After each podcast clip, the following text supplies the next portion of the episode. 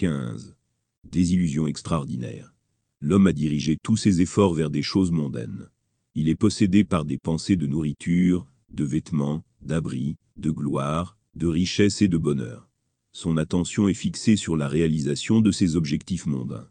Il dépense toute son énergie à les poursuivre. Si ses efforts sont couronnés de succès, il est heureux.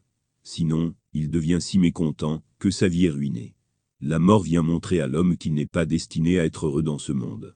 Même si l'on obtient toutes ces choses dans ce monde, on ne peut les posséder que très peu de temps.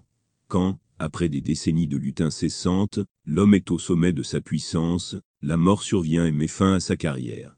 Cela montre que ce monde n'est pas destiné à l'accomplissement de ses espoirs et de ses ambitions. Le lieu de leur accomplissement est le monde éternel, dans lequel nous allons habiter après la mort. Les gens, occupés à préparer leur avenir mondain, ont négligé leur avenir éternel.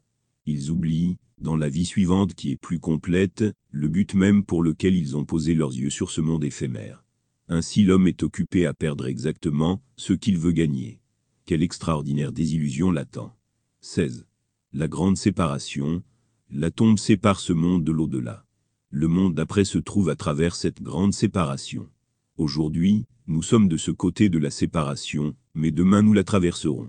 Tous les hommes vivants goûteront la mort, personne ne pourra y échapper mais l'homme est inconscient de la mort, qui est pourtant la plus grande réalité de la vie. Nous avons tous vu des gens entrer dans la tombe pour ne jamais y revenir, mais peu d'entre nous se rendent compte que nous allons également subir le même sort. La porte de la tombe s'ouvrira pour nous, puis se refermera sur nous. Comme il est étrange que l'homme soit témoin de la mort d'autres personnes chaque jour, mais qu'il vit lui-même, comme s'il n'allait jamais mourir. Il peut voir d'autres être convoqués devant Dieu chaque jour, mais il s'exclut de la liste des morts il agit comme s'il n'allait jamais se présenter devant le Seigneur pour être jugé. Nous sommes plus près de la mort que de la vie. Si nous pouvions réaliser cela, nous considérerions la mort de chacun comme la nôtre, à la vision de funérailles, nous imaginerions être nous-mêmes transportés vers notre tombe. 17. Quand les mots échouent, chaque âme devra goûter à la mort. Ceux qui voient deviendront aveugles, et ceux qui parlent seront réduits au silence. Lorsque la mort nous rattrapera, nous quitterons ce monde, et entrerons dans le monde suivant nous quitterons ce monde pour ne plus jamais revenir et entrer dans un monde dans lequel nous devrons demeurer pour toujours.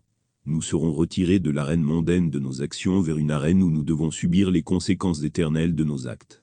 Nous sommes plus près de la mort que de la vie.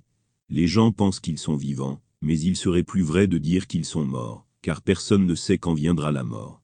La mort est déjà à nos portes. Ce n'est pas un événement futur. Tout le monde se dirige vers la mort. Les uns regardent le monde, les autres l'éternité. Certains vivent pour ce qui se trouve devant leurs yeux, d'autres pour ce qui se trouve sous la surface. Dans ce monde, les deux types de personnes se ressemblent, mais, par rapport à leur destination finale, ils sont très différents.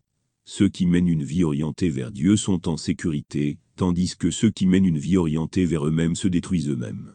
18. La dernière heure. La dernière heure vient à tout le monde. Cela peut arriver, pendant que l'on dort, marche ou est allongé dans son lit. Personne ne peut échapper à cette heure, bien que la forme qu'elle prenne, diffère d'une personne à l'autre. Comme la mort est étrange, la flamme de la vie s'éteint subitement, un visage heureux s'efface brusquement dans l'oubli, comme s'il n'était que poussière. Les aspirations et les ambitions que l'on chérit sur terre sont brisées en un instant, comme si elles n'avaient pas de sens. Comme la vie a un sens, mais sa conclusion la rend vide de sens. Comme l'homme semble libre, il est pourtant absolument impuissant devant la mort. Comme les ambitions et les désirs de l'homme lui sont chers, mais comme la main du destin, les réduit sans pitié. Si l'on ne se souvient que de la mort, on ne sera jamais arrogant. Le secret d'une bonne vie est de rester dans ses propres limites. La mort seule peut en apprendre la vérité. La mort nous apprend à ne pas mépriser les autres, car bientôt on sera nous-mêmes abaissés. La mort rappelle de ne pas écraser les autres, car bientôt on sera nous-mêmes écrasés sous le poids de la terre. 19. Le jour à venir. La mort emportera sûrement l'homme. Le jour de la mort, les anges viendront prendre l'homme devant son Seigneur. Il ne faudra pas longtemps, avant que l'homme ne soit emporté, mais les gens ne savent que ce qui arrive aux autres. Ils ne se rendent pas compte que le même sort les attend. Ils bavardent sur la mort des autres, mais ils oublient qu'un jour, les anges les amèneront aussi devant le Seigneur pour être jugés. Les gens sont bons pour trouver des défauts chez les autres, mais il ferait mieux de trouver des défauts en eux-mêmes. Ils essaient de se sauver en justifiant leurs actions, mais ils ne peuvent être sauvés qu'en admettant leur faute. Le jour où l'homme sera conduit devant Dieu sera le plus redoutable des jours. Si l'on est vraiment conscient de ce que signifie cette journée, toute notre vie va changer. On vivra dans ce monde, mais notre esprit sera concentré sur l'au-delà. On se pèsera aujourd'hui sur la balance divine de la justice sur laquelle chacun sera placé après la mort. Celui qui craint la main de Dieu considérera la mort de chacun, comme si c'était la sienne. Lorsqu'il verra quelqu'un être menotté devant un tribunal humain, il pensera à son propre sort, lorsqu'il sera amené devant le tribunal divin, pour être jugé par le Seigneur de l'univers.